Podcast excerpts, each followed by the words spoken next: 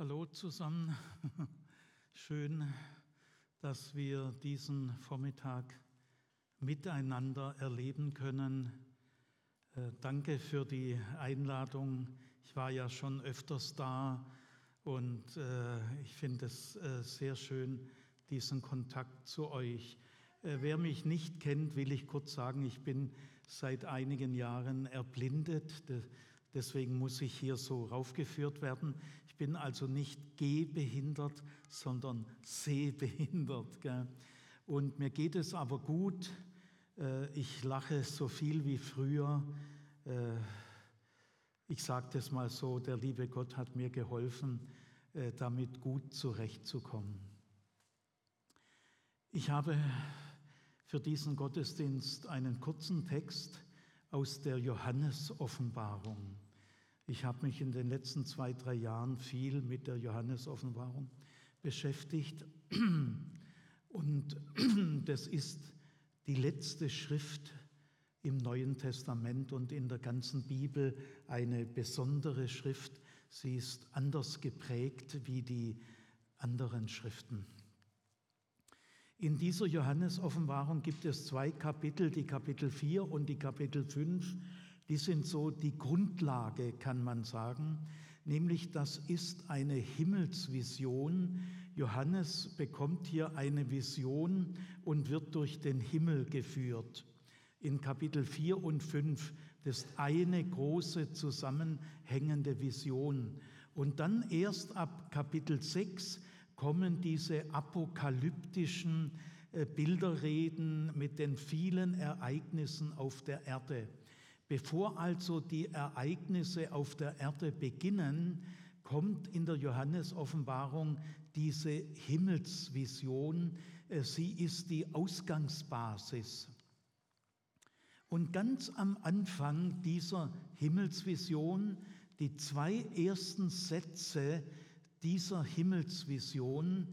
Man könnte sagen, diese beiden Sätze sind die Grundlage der Grundlage. Denn die Kapitel 4 und 5 sind die Grundlage für alles Weitere. Und die ersten beiden Sätze, die ich gleich sagen werde, die sind die Grundlage dieser Grundlage. Man kann also diese zwei Sätze fast nicht überschätzen. Und diese beiden Sätze lauten folgendermaßen. Und siehe, inmitten des Himmels war ein Thron und auf dem Thron ein Sitzender. Und der Sitzende sah aus wie Jaspis und wie Karneol und ein Strahlenkranz um den Thron herum sah aus wie Smaragd. Das sind die beiden ersten grundlegenden Sätze. Sie beantworten nämlich die Frage, wer ist Gott? Also wenn ihr mal wissen wollt, wer Gott ist, äh, das äh, macht diese Vision in zwei Sätzen. Grundlegend. Ich sage die zwei Sätze nochmal. Und ich sah einen Thron inmitten des Himmels und auf dem Thron ein Sitzender.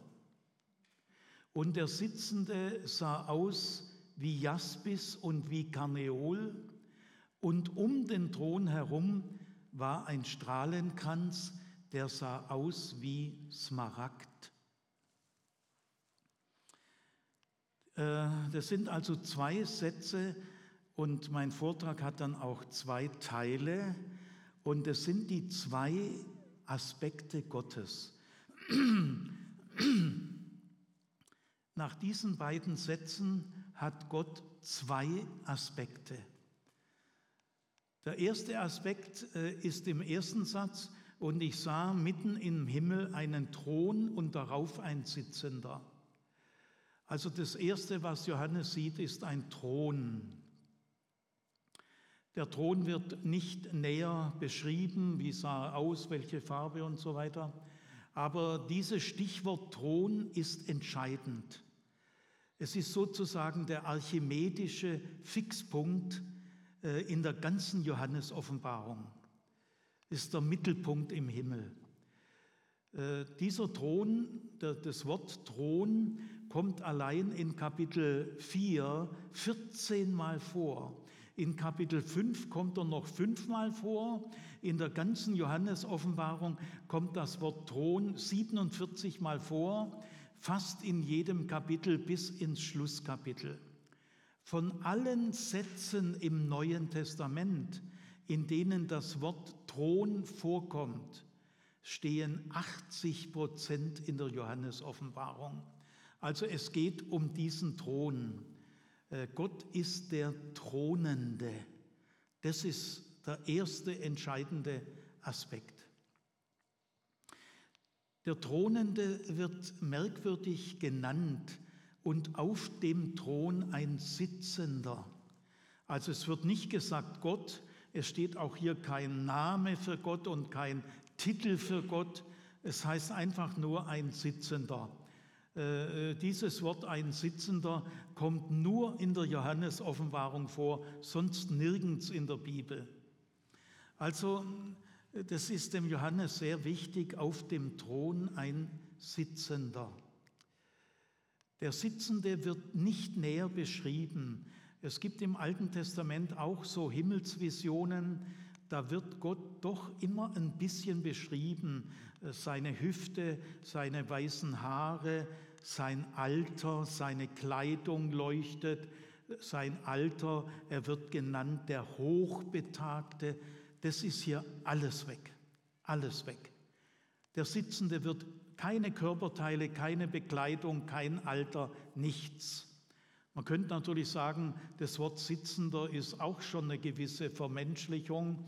Ja, schon, aber da, das muss man vorsichtig sein, nämlich sobald man das Wort Thron sagt, ja, da muss man auch irgendwie ein Sitzender sagen. Über dem Thron schwebt man nicht und unter dem Thron kriecht man nicht um.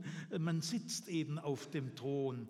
Das heißt, sobald man das Wort Thron benutzt, hat man dann nicht mehr viele Möglichkeiten. Gell?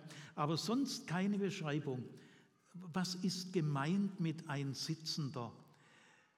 Wenn in der Antike, in der Öffentlichkeit gesagt wird, dass ein Mensch, natürlich nur ein Mann, sitzt, dann muss das ein Mensch sein von sehr hohem Status. Also der König sitzt auf seinem Thron und alle, die mit ihm zu tun haben wollen, die stehen bitteschön vor ihm. Oder der Lehrer sitzt auf dem Lehrstuhl und alle Schüler stehen vor ihm. Ja, das waren noch Zeiten. Gell? Ja, also der Sitzende äh, muss einen ganz hohen Status haben.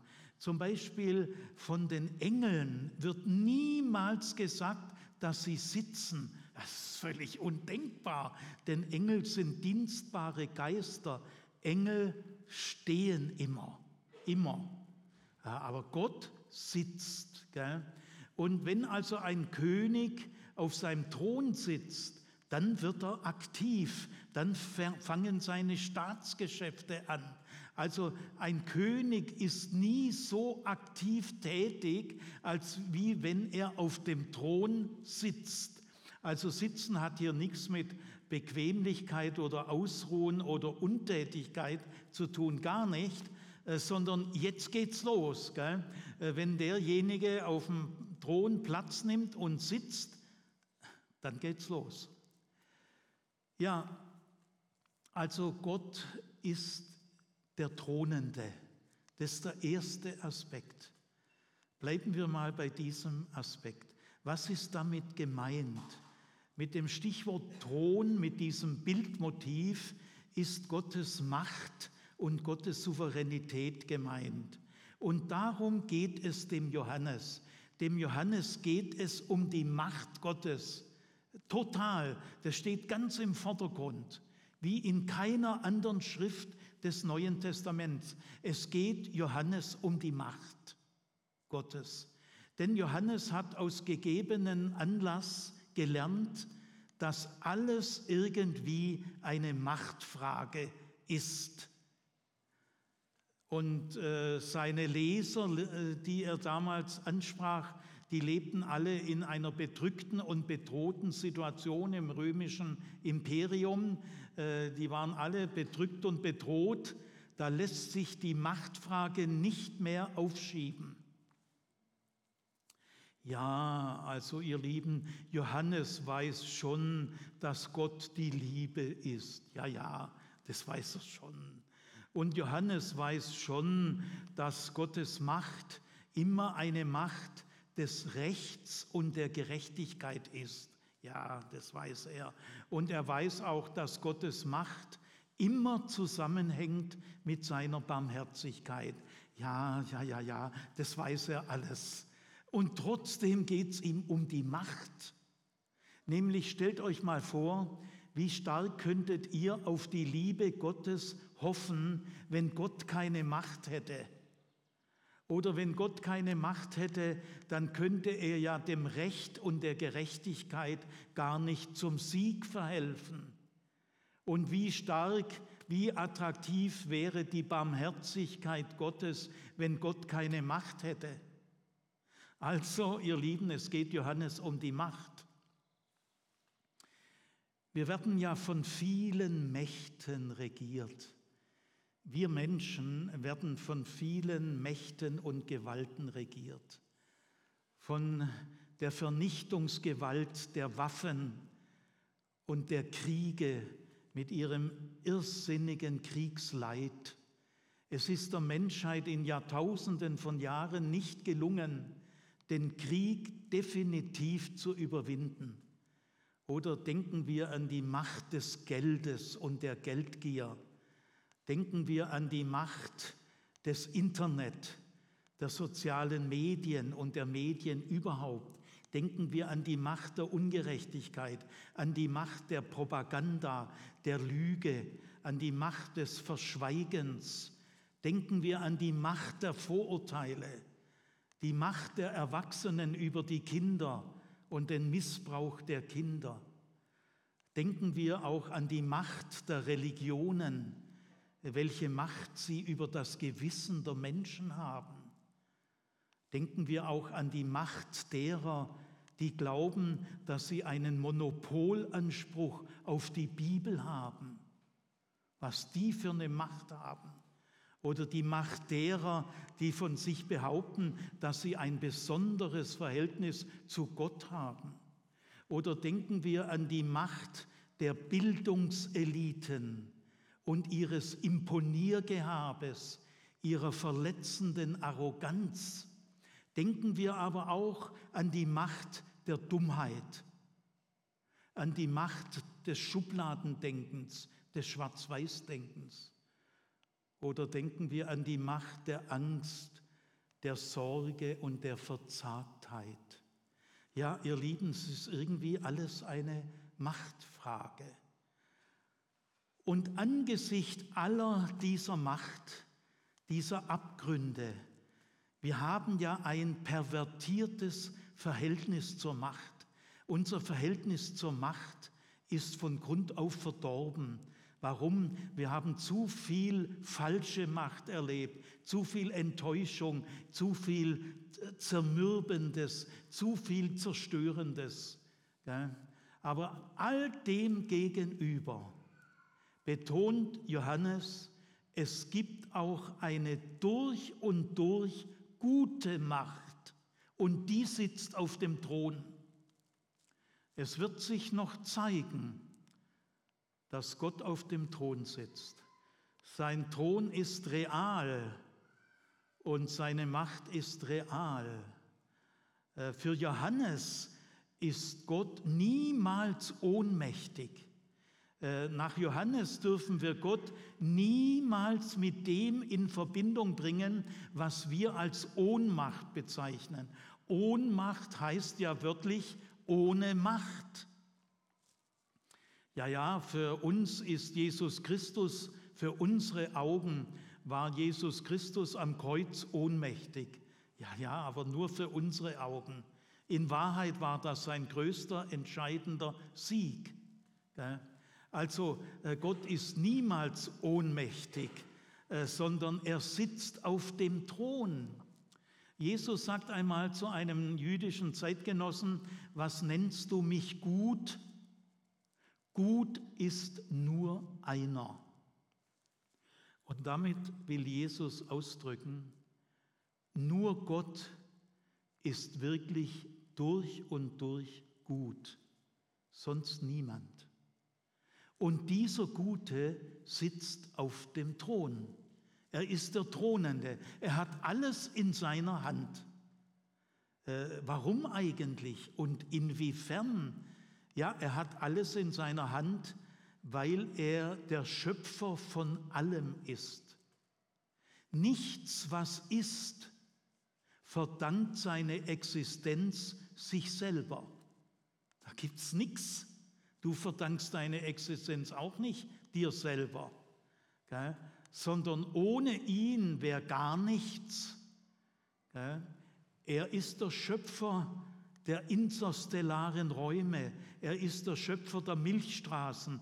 Er ist der Schöpfer der schwarzen Löcher. Er ist der Schöpfer der Materie und der Antimaterie. Er ist aber auch der Schöpfer aller Ameisen und jedes einzelnen Grashalms. Nur der Schöpfer aller Dinge ist der Herr der Welt. He's got the whole world in his hand. Und deswegen, ihr Lieben, ein schönen Gruß von Johannes. Er sitzt auf dem Thron. Äh, die gute Macht sitzt auf dem Thron und es wird sich noch erweisen, dass er alle Fäden in seiner Hand hat. Das ist der erste Aspekt. Und deswegen, ihr Lieben, bleibt zuversichtlich und bleibt gelassen. Er sitzt auf dem Thron. In diesem ersten Aspekt geht es um unser Urvertrauen. Äh, der Thronende bewirkt bei uns ein Urvertrauen, eine Geborgenheit und eine Gelassenheit. Es gibt kein Urvertrauen ohne Macht. Die Macht ist die Grundlage unseres Urvertrauens. Also das ist der erste Aspekt an Gott. Er ist der Sitzende, er sitzt auf dem Thron. Halleluja, Jubilate. Aber jetzt kommt ein zweiter Aspekt. Äh, der zweite Aspekt ist sogar ein bisschen ausführlicher wie der erste, wobei doch Johannes sehr knapp, wortkarg, äh, er formuliert so knapp, dass es knapper gar nicht geht. Gell? Aber jetzt kommt er noch auf den zweiten Aspekt zu sprechen. Dieser erste Aspekt ist zwar entscheidend, aber er allein genügt nicht. Es heißt jetzt, und der Sitzende sah aus wie Jaspis und Karneol und rings um den Thron ein Strahlenkranz sah aus wie Smaragd. Jetzt werden drei Edelsteine genannt. Jaspis, Karneol und Smaragd waren damals drei der beliebtesten und bekanntesten Edelsteine. Gleich drei Edelsteine. Das ist ein starker Akzent, gell? da kann man gar nicht äh, dran vorbeigehen. Jetzt frage ich mal genauso wie beim äh, äh, Wort Thron, was bedeutet dieses zweite Bildmotiv? Was bedeuten die Edelsteine? Wir wenden uns jetzt mal den Edelsteinen zu, denn dieser Text hier ist der einzige Text in der Bibel und auch sonst der einzige Text in der Antike, bei dem man versucht, das Wesen Gottes mit Hilfe von Edelsteinen, gleichnishaft natürlich, deutlich zu machen. Gott ist kein Edelstein, ist ja klar, aber äh, verflixt nochmal, das Wesen Gottes hängt sehr tief mit dem Wesen der Edelsteine zusammen.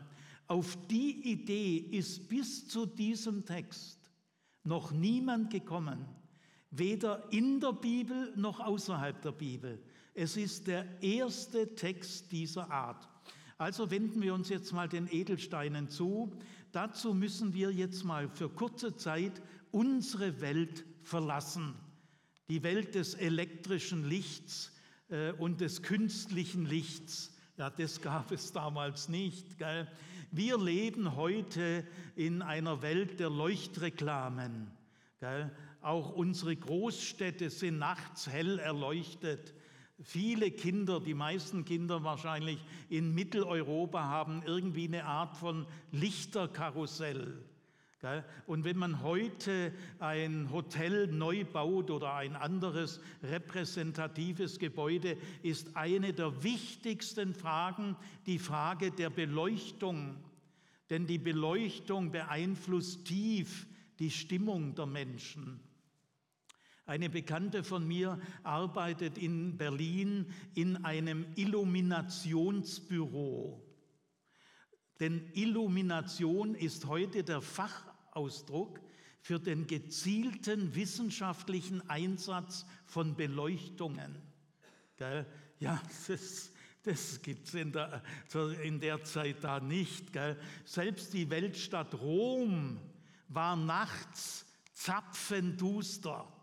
Gell? Eine Straßenbeleuchtung wie heute, nein, das gibt es nicht. Also in Rom gab es in einigen sehr markanten Punkten ein paar Fackeln und ein paar äh, äh Leuchtschalen, Feuerschalen und das war's dann. Gell?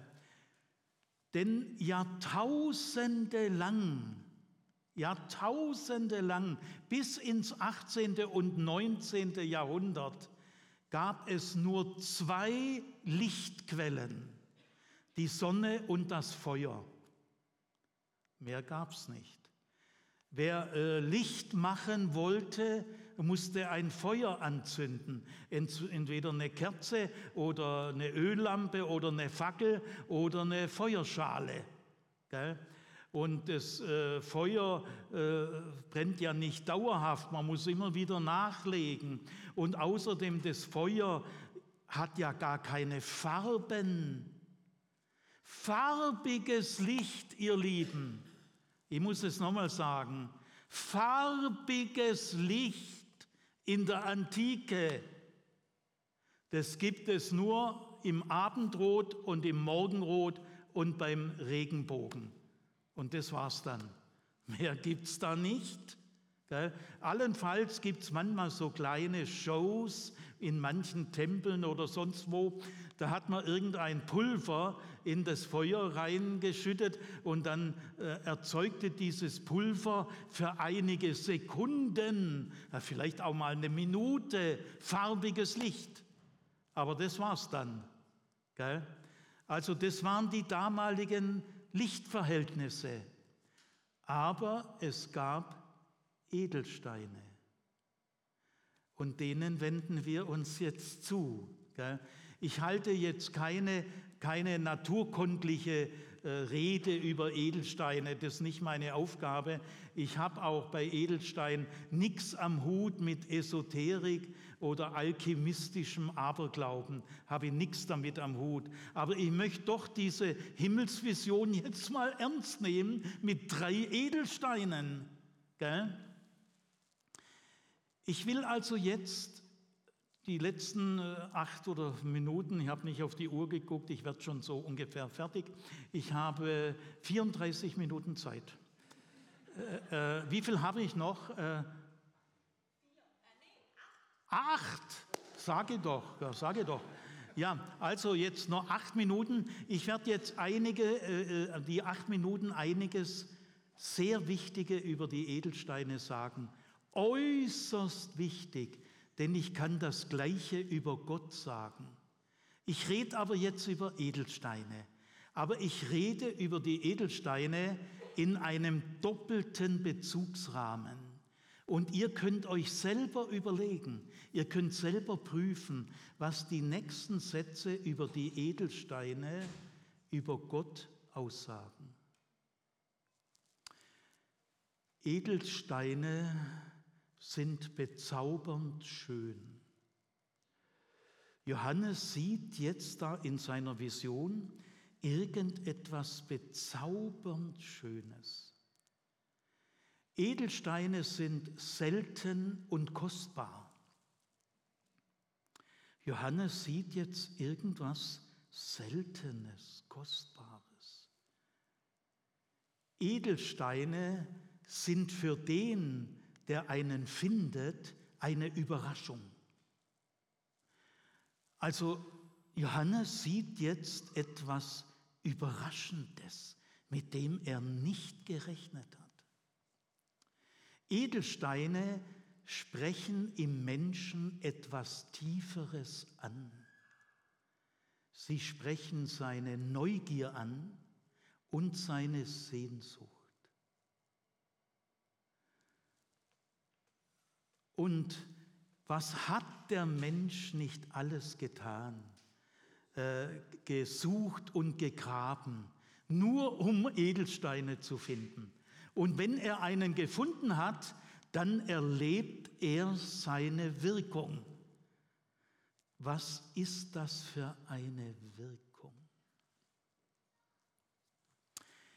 Die Ausstrahlungskraft und die Anziehungskraft von Edelsteinen liegt in ihrer inneren Struktur. Edelsteine haben einen hohen Grad an chemischer Reinheit, dadurch sind sie transparent und sie haben im Inneren eine kristalline Struktur, symmetrisch aufgebaut.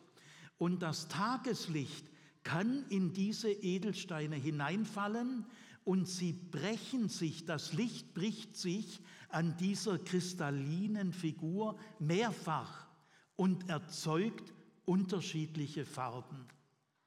Die Ausstrahlungskraft und die Anziehungskraft der Edelsteine liegt in ihrem farbigen Licht. Und wenn man die Edelsteine poliert, äh, dann strahlen sie noch stärker. Äh, manche Edelsteine haben winzige Metallspuren. Zum Beispiel, äh, wenn Smaragd winzige Chromspuren hat, dann erzeugen diese Chromspuren in diesem Stein ein tiefes, leuchtendes Grün. Ja, in der Antike sagte man, die Edelsteine haben eine tiefe symbolische Beziehung zur Sternenwelt. Die Sterne leuchten im Dunkel der Nacht. Aber die Edelsteine kommen aus dem Dunkel der Erde. Sie sind die Sterne der Erde. Und für den antiken Menschen war es ein Faszinosum, wie kann ein Stein leuchten? Wie kann ein Stein, der aus der dunklen Erde kommt, leuchten? Wie kann er so schön leuchten, so farbenfroh? Die leuchten ja schöner als jeder Stern. Also äh, die Anziehungskraft und die Ausstrahlungskraft der Edelsteine liegt in ihrem farbigen Licht. Ich hätte da mal eine Frage an euch.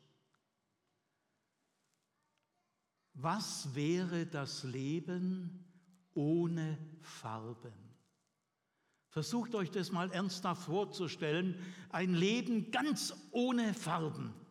Könnte man das noch Leben nennen?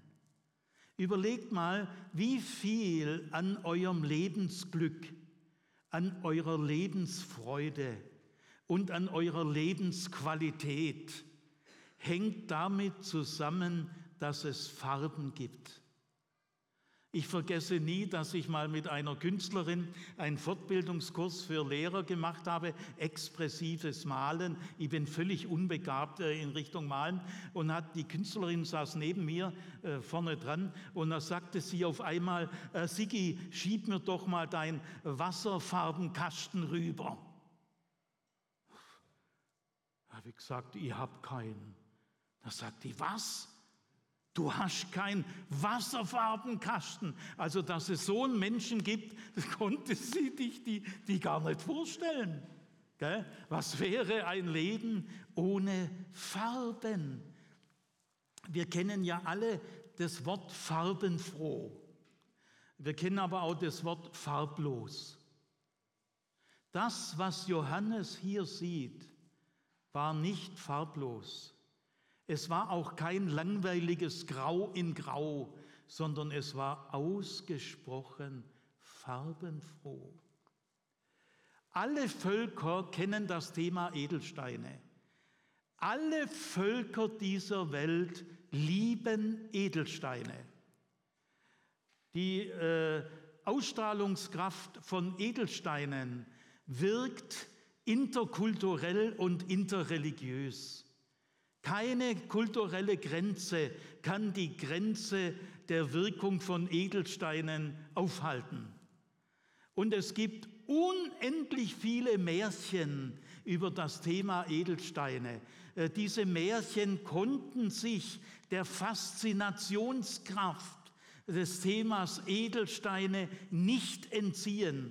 Usbekische Märchen, kirgisische Märchen, turkmenische Märchen, mongolische Märchen, chinesische, indische Märchen, kaukasische Märchen, georgische Märchen und so weiter und so weiter. Was für eine Wirkungsgeschichte!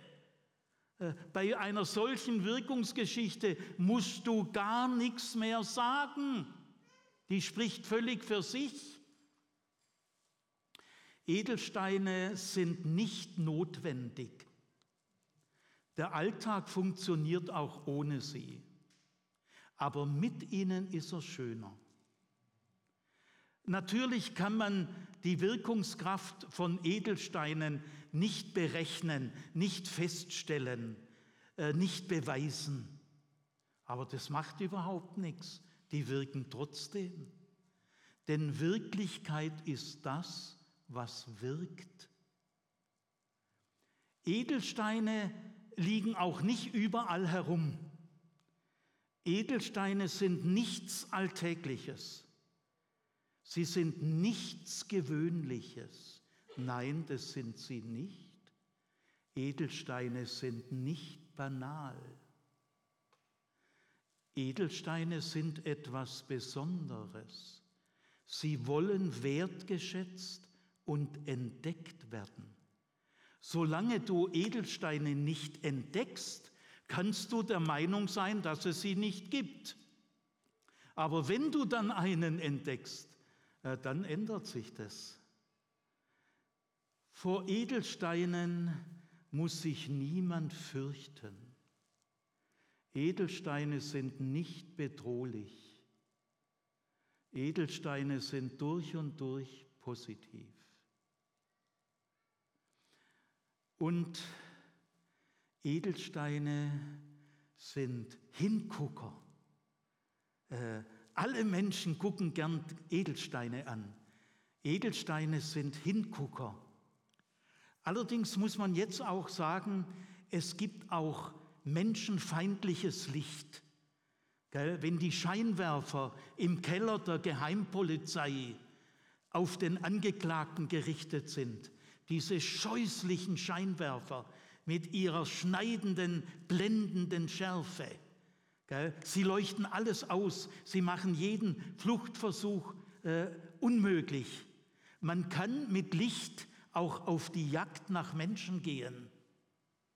Es gibt also dieses menschenfeindliche Licht, von dem einmal Paul Celan in einem Gedicht sagt, es herrschte Lichtzwang.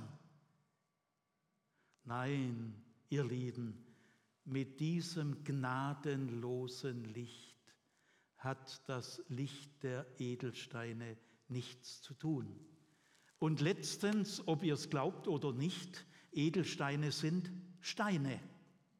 Und Steine sind das Realste, was es gibt.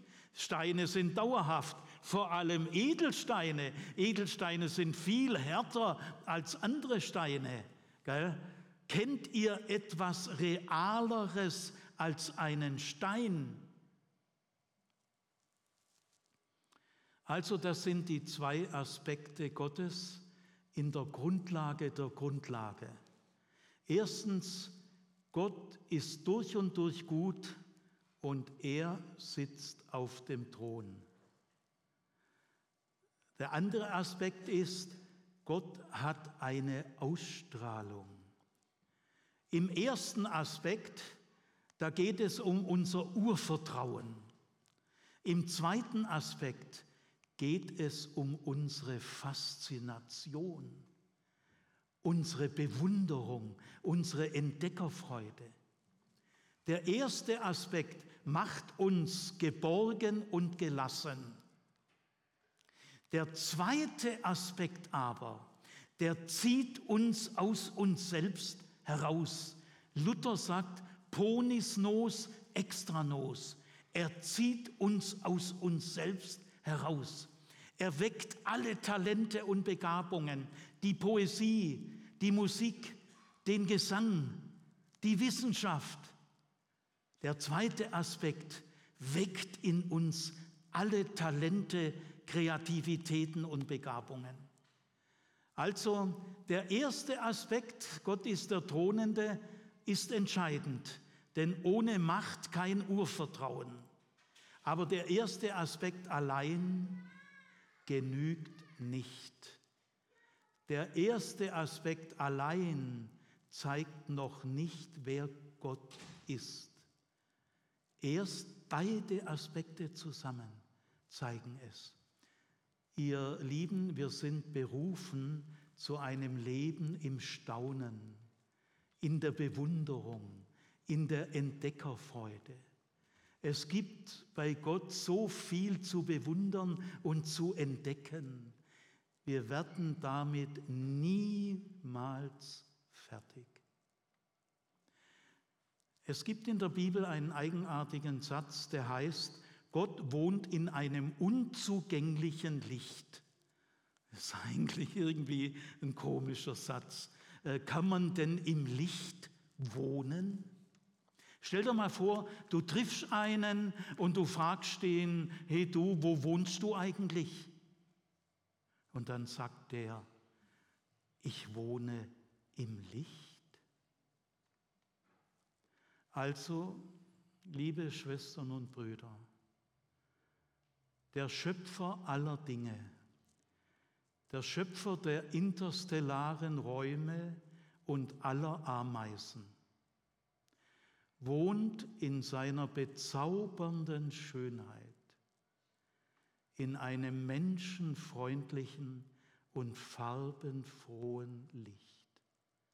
So wartet er auf dich und heißt dich willkommen.